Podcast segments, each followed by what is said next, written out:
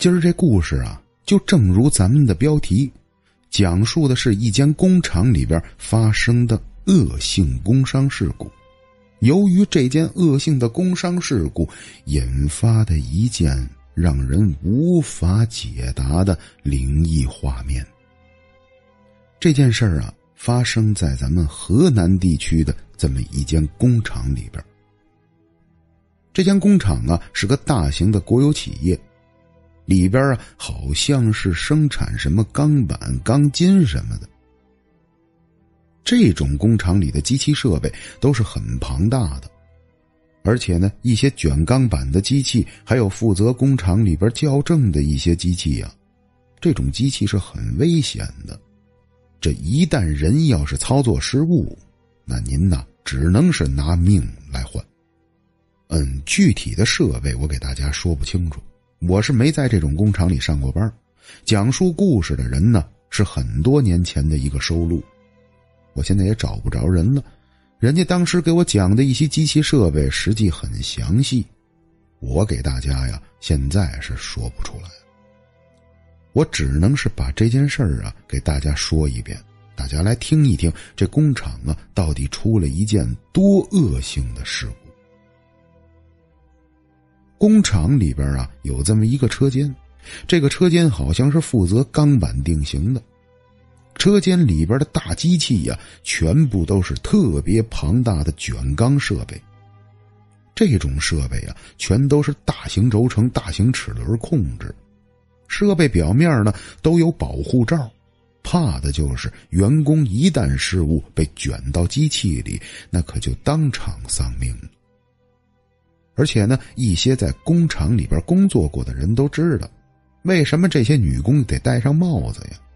很多女工由于头发卷入机器，最后连命都给丢了。还有呢，这些衣服也不能过于的肥大，一不小心拉上机器里边，那一下把人也有可能给带进去。但咱们今天故事里边发生的这件事儿啊，是一个重大失误，并不是这种巧合。今天呢，这机器呀刚刚维修过，表面的保护罩啊并没有安放回去。就这么一位女工从食堂回来，她不知道这机器马上就要开启，人呢倚在机器旁边，好像是手里边在干着什么事儿。万万想不到的是，操作间的一个男工竟然把机器给打开了。机器带来的震动非常大，吓了女工一跳。这脚底下这一滑，人一下子就翻到了机器轴承里边去。人都是有自救感的，翻进去之后，他并没有马上卡上，向左右两侧摆动了一下，这身体刚调正，但是朝下的这两只腿刚好踩在轴承的碾压轮中，一下子人就给卷了进去。这画面啊，咱就不详细说了。那种惨叫声叫的整个车间回荡。操作室的男工一听到这声音，马上就把机器停了下来。但是此时啊，已经晚了。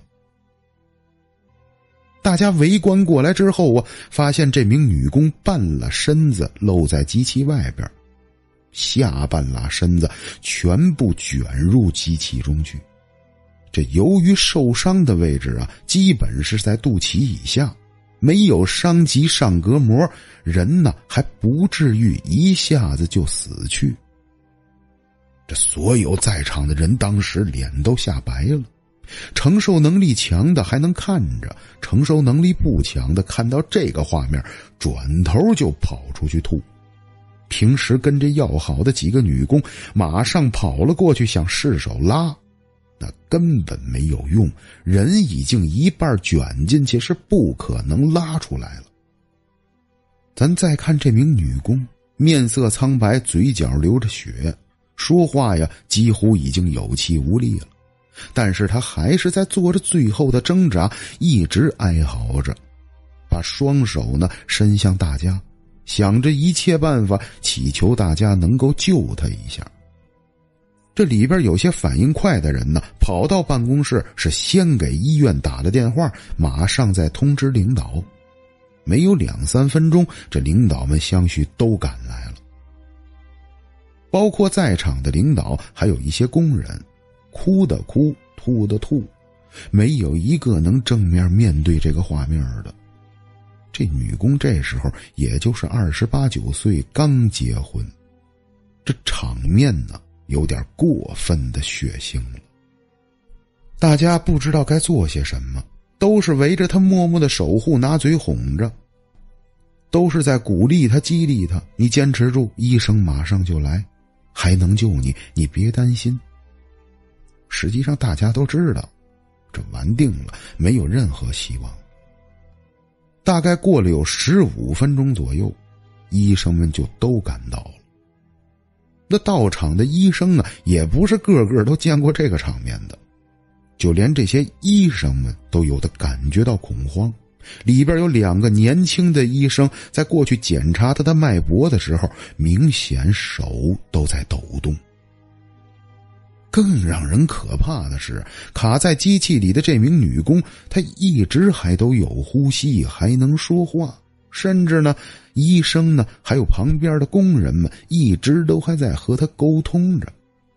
几名医生呢，经过详细的检测，回过头来之后呢，把几个领导叫到了旁边，冲领导呢摇了摇头，意思就是告诉领导啊，是不可能救活了。现在咱们呢，把他强行的拽出来是不可能的，痛苦太大了。只有等待着他慢慢的死去。而且呀，我建议您赶快问问他有没有什么遗愿和想法。我们已经给他注射了强行针，能让他再维持一段时间。这领导听完呢，实际上并没有什么惊讶。有一点常识的人就知道，这不可能有救了。马上，领导安排了平时跟他要好的女工，赶快过去询问他。说：“你呀，有什么话想说？有什么事儿？你别担心，我们呀一边救着你，你该说话你说话，要不然我们把家人给你叫来，或是叫你妈妈，还是叫老公什么的。”这女工啊也是很仁义的，用她最后的这点力气啊，告诉大伙儿。千万通知我爸我妈，他们身体不好，看见我这样会吓坏的。把我老公赶快叫来，我想见他一面。朋友们，大家听到这儿应该明白这是什么了，这就是遗言。这大家听完这些话，赶快联系了她老公。老公的工厂啊，恰巧离她还不远。听到这种事儿，那老公像疯了一样，就照着他的工厂赶来。咱呢，不知道是老天爷诚心捉弄他，还是怎么回事？该着了就得倒这个霉。这明明只有几分钟的路程就能赶到，能和老婆见上这最后一面。打电话之前呢，他还有点精神。这刚通知完她老公，还没三分钟，咱们这女工啊就卡在机器里边，咽了气儿。老公赶到现场的时候啊，女工已经没有知觉了，已经离开人世。领导派了大量的工人在门口堵住她老公，千万不能让她老公看见这个画面。如果她还有口气儿，见也就见了。这样就没必要再刺激她老公了。大家堵住老公，老公在工厂门口是大骂了起来，人已经崩溃了。但是这些工人们都明白，这绝对不能让他进去。在这时候啊，抓紧时间，医生们开始配合工人拆开机器，把尸体从里边一点一点的取出来。机器里边绞进去的骨肉，我觉得咱不适合在节目里边讲太多了。这个恶性事件已经酿成了，人已经死了，是无法挽救的。接下来呢，就是工厂配合家属连续大办了十多天的丧事。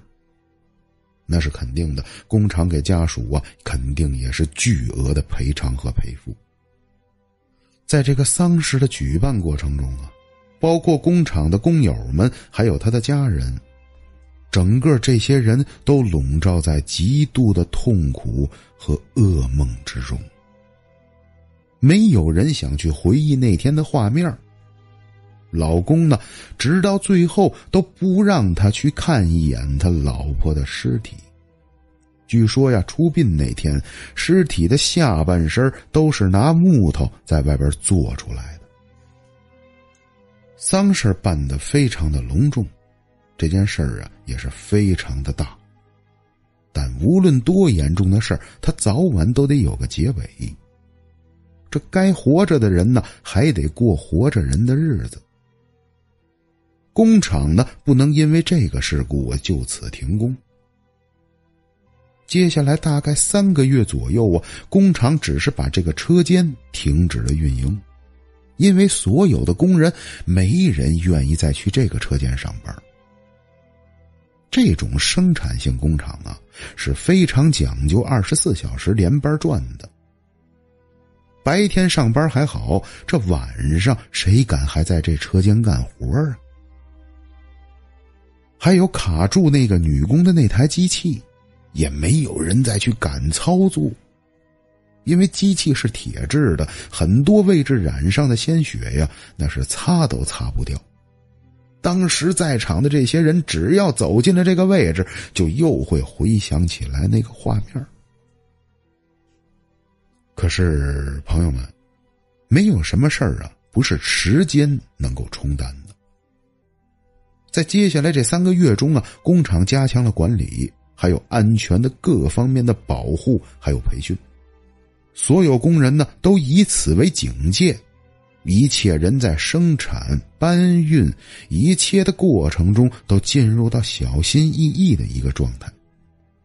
可是这时间一旦长了，人们就慢慢把这件事淡忘了。淡忘过后呢，由于这个车间里边的机器还是很贵重的，那指定啊是要安排开启。工厂大概呢是在第四个月左右又恢复了这个车间的运营，把机器呀该重新整合涂料的地儿涂料。遮盖上以前的东西，把整个车间摆放挪换了一个位置。他就是怕大家呀又回忆起来当时的那个恶性画面。但是接下来呀，这工厂的领导们可就失策了。工厂的领导们没有想到，都隔了四个月了，怎么还能出现这样的事儿？大概四个月后开工的第三天。晚上十二点钟左右交接班后，新的操作间工人呢上岗开始操作。这个操作间工人呢正对着这个机器呀，就是那天卷入那女工的那台机器。大家这会儿的警惕性啊都没有紧张起来，也没人注意到这边。这忽然间就听到这操作间里的这个男工人大喊一声啊，就冲出了操作间，冲着这车间中间啊就开始跑，一边跑着一边嘴里边在大叫：“救命啊！大家快救我！刘山来了！刘山又在机器上了！”这所有在场的工人呢，听完他这么一喊，心里边全都是咯噔一下。大家的注意力一下子就向他的方向投去，但这个人呢，一直是往车间的中间跑，人们也就随着他的脚步聚集到了车间的中间，只有到了车间中间的位置，才能看见刚刚的那台机器。这机器上的画面啊，让所有人都惊呆了。这个机器上啊，明明刚才还好好的，不知道为什么机器上竟然看见了那天刚刚去世的刘山。这虽然机器上有保护罩，好像刘山的尸体像影像一样透过保护罩映射出来。说个再简单的吧，就特别像三 D 投影仪，好像是把某个光影给投放到这机器上面。虽然不是完全的清晰，但是在场的三四十个工人没有一个看不到的。一点错都没有，这绝对就是那天被卷进机器的刘山。这多亏了呀，是大家一块儿看见的。这要是厂里就一个人呢，这人呢今儿指定是活不了了。那当时不吓死也得吓个半疯。由于大家人多，比较热闹，一下子就轰轰了起来。但是没有一个胆儿大的敢上前去的，都是往后退。大家都是随着人流慢慢退出了工厂的车间。这员工里边啊，有年龄大的，也有懂一点这些事儿的。这马上就有人说出话来了：“咱们赶快啊，去传达室那边找他们要鞭炮过来，放车间里边拉挂鞭。这指定是刘山回来了。”这大家一听完这个大哥说这个，马上就跑到传达室，真拿来了两挂鞭炮，点着了就扔到了车间里边。嘿，你们别说，咱们老百姓留下来的这些民俗小办法还真管用。鞭炮往里边这一扔啊，派了几个男生往里边扒头看看，那机器上的那个影像就消失了。虽然影像是消失了，但这件事儿啊，整个震动了工厂，因为看见的人太多了，你根本封锁不了消息，闹得工厂里边几千个员工啊，是没有人不谈论这件事儿，就包括领导自个儿都控制不住，领导都想来车间问问那天晚上你们到底看见的是什么东西。这自打这起呀，这个车间呢，就再也没有开放过。一个巨大的厂房只能是在那儿空着，里边的机器呀，无论它值多少钱，也没有人愿意搬出来挪到别的地儿再敢去使用过。我呢，后来认真询问过给我讲故事的这个大叔，他说我们这工厂啊，到最后这个车间也是空着。后来我退休了，不知道他现在是什么样。我估计现在呀，也是我们工厂里的一个禁区，也是这么一个没人敢去的地界嗯，大家看啊，这期节目咱说到这儿，基本上就是说完了。我其实我可以给大家简单的分析一下，这期故事实际上和咱之前故事的一些原理啊，都是又相互能呼应上的。这就如同咱网上传的那个故宫里边经常映像出来宫女的画面一样，咱也不知道是由于这个机器的转速造成的，形成了一些画面的残留，还是由于刘山死的怨气太大，或者是一些咱们未知的能量元素。反正呢，是保留下来了刘山当时死亡的那个映像画面。这可能是由于开动了机器，转速达到一个高峰，把那个画面一下子又给激发和刺激出来了。反正我说的呀，不知道对不对，这只是我个人的一个理解。但是大家非让我去逼问人家讲故事的这个人，这大叔没什么文化，他说不出来一二三。你要是让大叔去理解，那指定啊。那这就是刘山的冤魂。